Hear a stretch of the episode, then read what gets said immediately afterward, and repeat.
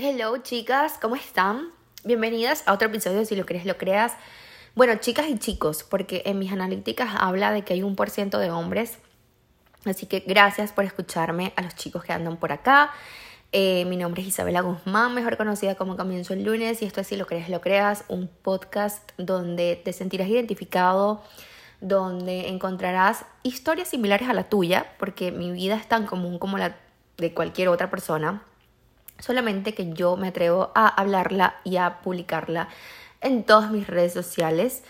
Si eh, estás acá es porque te identificas conmigo, porque encuentras ciertas similitudes de mi vida con la tuya o simplemente porque pues te gusta escucharme, así que gracias por eso. Hoy vamos a hablar de un tema que me encanta, que me apasiona. Creo que soy y me considero una de las mejores cuentas en Instagram que habla de este tema llevo este tema con bastante responsabilidad y con mucho amor, pasión e intención. Vamos a hablar del amor propio, vamos a hablar de lo que, lo que me importa a mí, de que ustedes se comiencen a amar desde ahora mismo, si no lo han hecho antes, o desde el momento que escuches este episodio. Les quiero contar parte de mi historia de cómo llegué a quererme tanto o cómo he llegado a quererme tanto como me quiero hoy. Eh, y por qué para mí es tan importante que todo el mundo se comience a amar. Yo tengo una historia bastante cool, la he contado en varias oportunidades. Eh, yo comienzo, comienzo el lunes por un aumento de peso y en realidad mi proyecto era bajar esas libras de más y con eso fue que comencé a documentar todo a través de mi Instagram. Allí expongo absolutamente todo, eh, lo bueno, lo malo y me comenzaron a llegar muchísimas cuentas que exponían o eh, llevaban la bandera de amor propio y el mensaje que daban para mí no era el indicado o por lo menos las personas que yo eh, veía en ese momento. Era amate como eres, acéptate como eres y para mí eso daba como una especie de choque, ¿no? Porque era como, ¿cómo me vas a pedir a mí que me ames cuando yo no puedo verme al espejo? ¿Cómo me vas a decir a mí que ame cada espacio de mi cuerpo cuando yo estoy tratando de modificarlo? Entonces a mí me dio una especie de eh, molestia esa palabra, esa frase, tanto así que mis primeras publicaciones era como metiéndome con eso y hablaba mucho sobre eso y era que no estaba de acuerdo.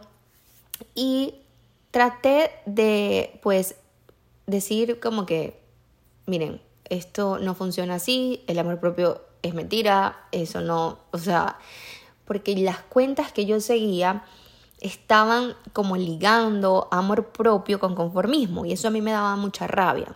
Y sobre todo yo que estaba tan insegura, tan dudosa de mí, este, estaba demasiado, eh, pues no me sentía bien conmigo. Entonces me dio un bastante choque y por eso decidí ponerle límites y siempre lo hablo. Yo eh, decidí ponerle como una, un concepto, una definición a mi estilo, a mi manera.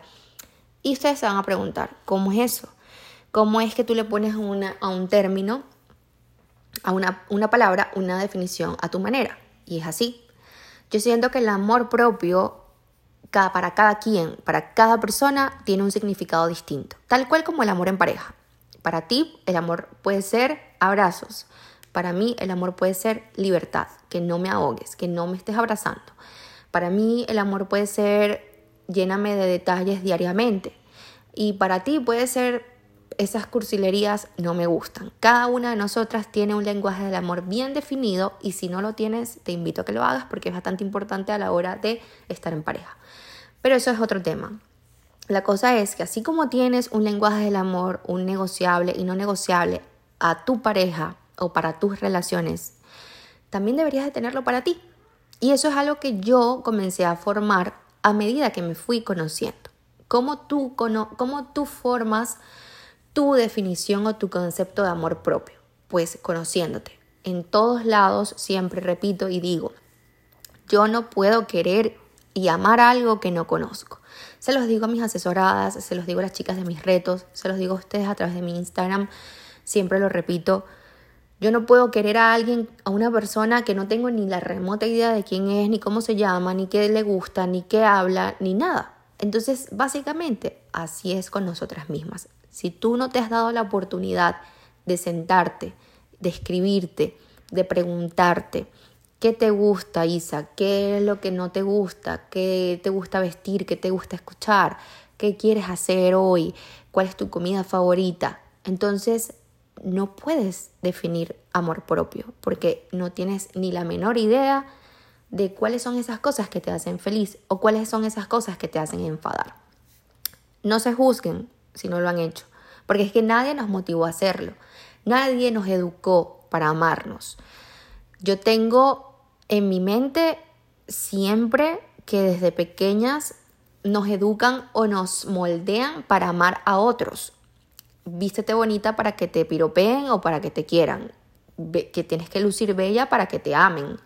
Tienes que lucir así para que conseguir esposo o novio. Tienes que hacer esto para... y así. Y así vamos por la vida.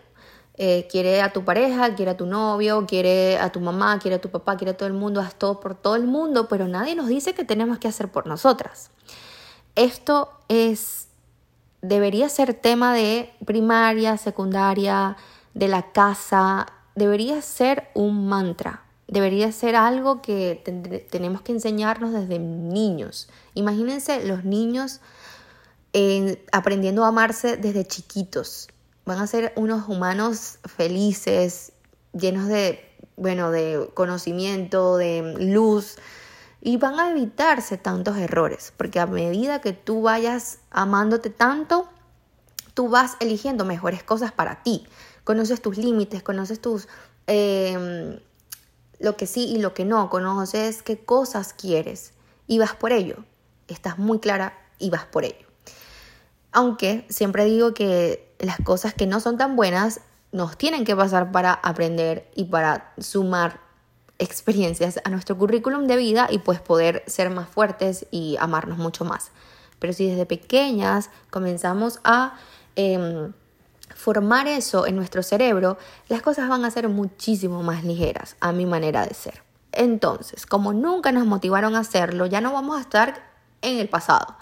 Ya no le vamos a echar la culpa a papá, mamá, tío, a tía, que no me enseñaste a amarme y por eso yo hoy me lastimo, por eso yo hoy eh, permito que todo el mundo eh, abuse de mí, abuse hablando del sentido de que la gente decida por mí, la gente eh, hable por mí, yo no tener opinión propia. Entonces, eh, yo creo que como no nos motivaron a hacer eso, no vamos a estar tanto, no me enseñaron y yo no lo voy a hacer. Hay que comenzar a tomar responsabilidad y esa es una de las cosas de amarse importantes. Comenzar a concientizar desde ya, desde hoy que escuches este podcast. Eh, que tú eres la única responsable de lo que comience a pasar en tu vida a partir de hoy. Ya no es mami ni no es papi, ya no hay nadie a quien reclamar, sino que tú eres la, la que tiene que comenzar a sembrar la semilla del amor propio. Para mí, esta es la clave para poder sentirnos realmente sanos de cuerpo y de alma. Esta es la clave. Y si no la hemos comenzado a sembrar, hay que comenzar a hacerlo. Siempre les hablo a mis chicas de mis retos, les hago preguntas para que se sientan incómodas y para que comiencen a ellas a autocuestionarse de cuánto te quieres. Dime del 1 al 10 cuánto te quieres. ¿Qué me responderías tú? ¿Qué me dirías tú si yo te digo del 1 al 10 cuánto te quieres? Yo te puedo responder un 8. ¿Y sabes por qué? Porque somos humanos y somos inconformes, somos indecisos y yo creo que vas, yo creo que casi nunca nos vamos a querer un 10. Y está bien, no está mal. Lo importante es que todos los días estemos eh, tratando de aumentar ese número y no haciéndolo menos. Yo em, tuve mucho tiempo em, esperando que otros me salvaran y que otros hicieran por mí lo que sé que yo tenía que hacer por mí. Em, y a mis 24, 25 años fue que yo comencé como a sembrar esa semilla del amor propio. Cuando comienzo, comienzo el lunes realmente. Y cuando les digo que yo comencé a formar mi concepto de amarme o lo que yo defino como amor propio, me hizo verlo de una manera mucho más linda y me hizo querer practicarlo siempre porque amarme me hizo ver la realidad de quién soy y a partir de ahí comenzar a buscar soluciones para modificar eso que a mí no me gustaba ser. Ejemplo, eh, cuando yo vi la realidad de quién era, me di cuenta que era una persona muy amargada, que era una persona que no transmitía luz, era una persona que le faltaba opinión propia. Era, esos son básicamente mis cosas negativas. Obviamente cuando veo la realidad también veo maravillas y bueno, traté de hacer lo posible para explotarlas y para aprovecharlas. Pero amarte te hace ver tanto la luz como la oscuridad. Y cuando vemos la oscuridad, quizás a veces queremos huir y, queremos, y a veces queremos hacernos la vista gorda y decir, ¿sabes qué? Nada de amarnos, voy a seguir como estoy, yo no quiero indagar por allí, por esa oscuridad, no gracias. Pero cuando comenzamos a ver esa oscuridad, es que realmente comienza a florecer esa semillita. Entonces, amarnos nos hace ver quiénes somos, lo que tenemos para dar y lo que damos, las habilidades, aptitudes, talentos, nuestro físico. Y por supuesto nos hace ver esa lección diaria que tenemos para cambiar lo que está en nuestras posibilidades. Lo que yo les digo. Cuando tú ves tu oscuridad, tú tienes un abanico de oportunidades y opciones para modificarlo. Dejando el control, no obviamente presionándote, ni juzgándote, ni mira, eres así, qué horror, no. Cada ser humano tiene su oscuridad, que cada quien la maneje como sea, esa es otra cosa. Ahí está justamente la clave. Sí, yo tengo mucha oscuridad y me ha dolido demasiado verla. Me duele y me da tristeza eh, quizás haber sido como fui en algún punto y verme hoy como soy me da demasiada alegría pero fue en base al amor que yo me tengo, que me permití ese cambio, me permití hacer cosas que nunca en mi vida me había imaginado hacer, me, imaginé, eh, me permití dar pasos que me daban terror, pero que eran necesarios para yo poder darle un poquito de luz a esa oscuridad. Entonces, luego de todo esto, yo me di la oportunidad de definir qué es el amor para mí, el amor propio. Y lo voy a leer porque lo tengo acá. Esto es una clase que yo doy en mis retos, así que se las regalo. Eh, quería que ustedes entendieran un poco lo importante que es para mí que mis chicas, o bueno, las personas que me ven y me escuchan, entiendan cómo yo veo todo mi proceso para que de vez en cuando cuando me vean y, y quizás ven que luzco muy diferente a una entrenadora normal o a una persona que se encarga de la salud normal, eh, entiendan por qué para mí quizás verme bien no significa estar 100% tonificada o qué sé yo, que me encanta, obviamente, pero es algo que ya no persigo. Entonces, eh, amarme para mí es definitivamente reconocerme. ¿Y cómo me reconozco? Eh, sabiendo que todos los días doy lo mejor de mí. Así sea un día que no haya hecho absolutamente nada. Sé que estoy haciendo lo posible para ser mejor, estoy haciendo lo posible para crecer mi negocio, estoy haciendo lo mejor para darle a mis chicas que están conmigo en asesorías, estoy haciendo lo mejor para ser mejor hija, mejor eh, novia, mejor eh, hermana, mejor tía. Estoy haciendo todo lo que está en mis posibilidades para ser cada día una mejor persona. Eso es reconocerme, eso es ver atrás y si, si me comparo, me comparo con Isa, con la de hace cinco años, con la hace una semana, y ver atrás y ver quién era, a ver dónde estoy y qué estoy haciendo hoy. Entonces eso para mí es amarme, reconocerme todos los días, aplaudirme, felicitarme, así sea un paso mínimo que haya dado, así sea que me levanté 30 minutos antes y, y bueno, y me tomé un vaso de agua que no hice ayer. Eso para mí es alegría, es reconocimiento y es felicidad. Amarme para mí es decidir no postergar más de lo que por mucho tiempo he puesto en break. No dejarme para después y considerarme siempre, siempre, siempre en primer lugar. Daba opción a que todo el mundo estuviera antes de mí, a que todo el mundo comiera antes de mí, a que todo el mundo eh, eligiera antes de mí. Ya no. Ya yo ahora pongo mi opinión, y Por supuesto desde el amor, no es que lo impongo y, y se hace lo que yo diga, no. Pero ahora trato de que cada cosa que haga sea pensando en mí primero.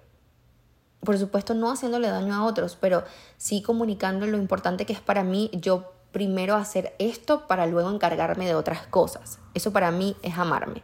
Controlar mis emociones y manejarlas de a paso. Era muy explosiva. Yo era una persona que cualquier cosa que me dijeras, yo estaba allí dando mi punto de vista a cómo del lugar y yo tengo la razón. Y si me decías algo que me molestaba, pues tiraba cosas y lanzaba puertas. Ya no. Y eso para mí es amarme mucho, saber que tengo un carácter que tengo que controlar de diferentes maneras. Eh, ya sea escuchando música que me relaje, tomándome un CBD, haciendo ejercicio para drenar mi, ira, eh, y así. Eso es conocerse y eso es amarse, saber que tienes un lado que quizás no te guste tanto y puedas tú hacer todo lo posible para controlarlo. Respetarme porque así entonces es que todo el mundo a mi alrededor comenzaría a hacerlo y eso es parte fundamental de amarse. ¿Qué cosas harías tú por otros para que, los, para que ellos sientan que los amas, que los quieres, que los respetas, ¿qué cosas harías tú por ti? Todo eso que haces por los demás para sentirse amados, hazlo por ti. Perdónenme si se escucha a Noah roncando, pero bueno, está por aquí durmiendo y ajá.